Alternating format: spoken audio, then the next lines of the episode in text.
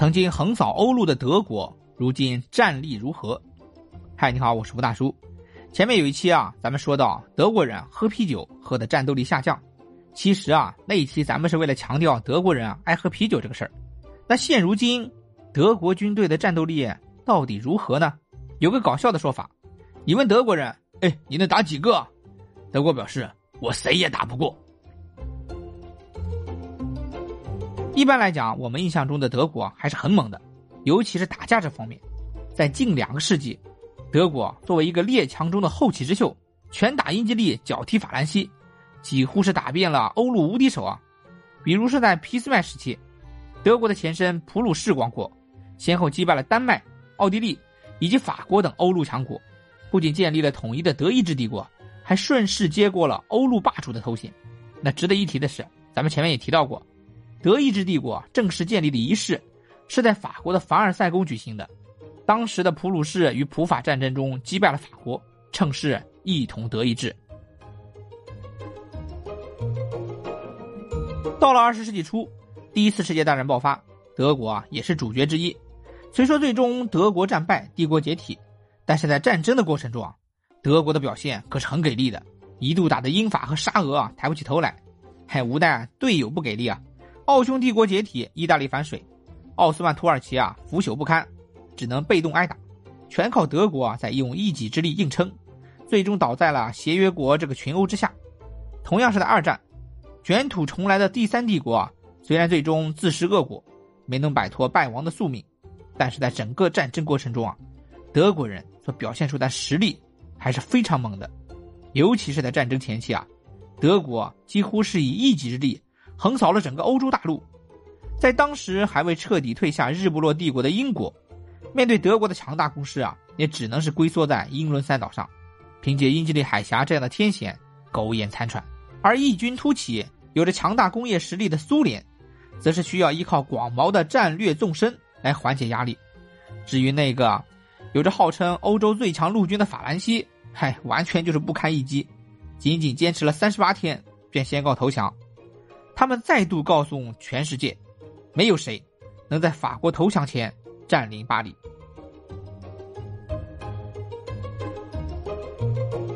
由此可见啊。曾经的德国有多猛？不夸张的说，在当时的世界上，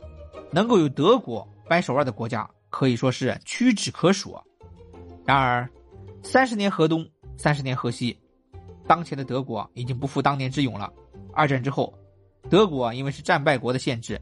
加上自身吸取了曾经穷兵黩武的教训，一直都搁浅了军事方面的发展，一心一意搞经济。虽然在经济上，德国啊。仍然位居世界前列，二零二零年的 GDP 高达三点八万亿美元，稳居世界第四大经济体宝座。但是啊，其军力之孱弱，堪称是德国历史上最差的一届。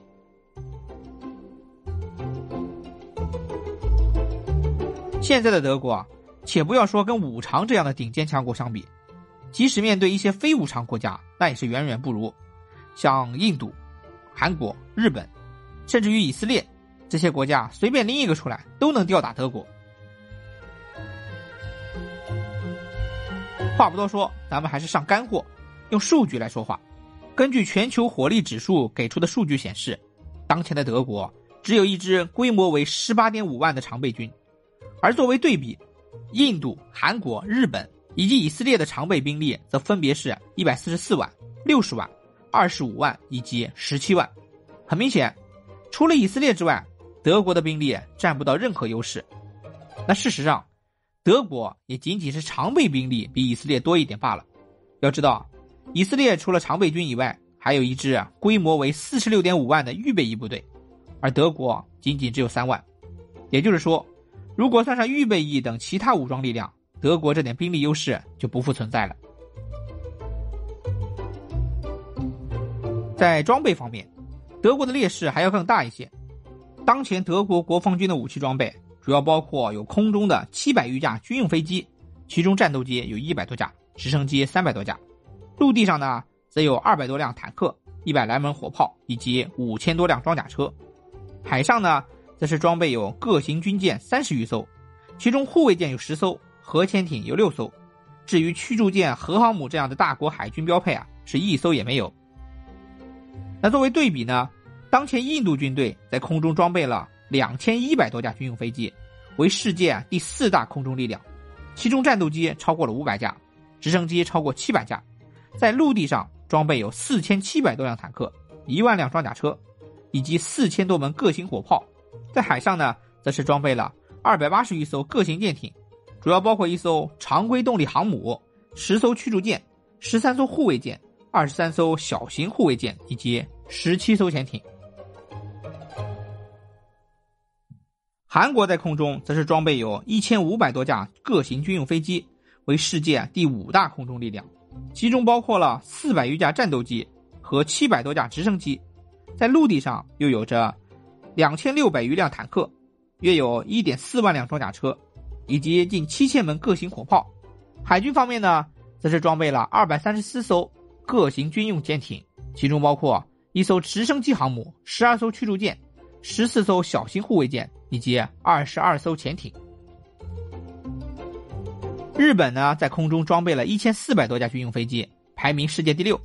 其中包括两百多架战斗机和五百多架直升机，在陆地上则装备了一千余辆坦克、五千五百余辆装甲车。以及啊，近六百门火炮，在海上则是有大小舰艇一百五十余艘，其中直升机航母有四艘，驱逐舰有三十七艘，小型护卫舰有六艘，潜艇啊有二十艘。以色列在空中装备了六百余架军用飞机，但战斗机的数量却远远超过了两百架，在陆地上则是装有一千六百多辆坦克、七千五百辆装甲车以及近千门火炮。在海上装备有啊六十五艘军舰，其中包括啊四艘护卫舰和五艘潜艇。那很明显，如果单就军队规模而言，上面任何一个国家都可以碾压德国。即使海军力量薄弱的以色列也有陆军方面的优势。其实啊，人数并不是决定胜利的主要因素。当年德国雄霸天下的时候啊，也不靠人数取胜。那下期我们来看一看德国战斗力的其他方面，敬请期待。再见。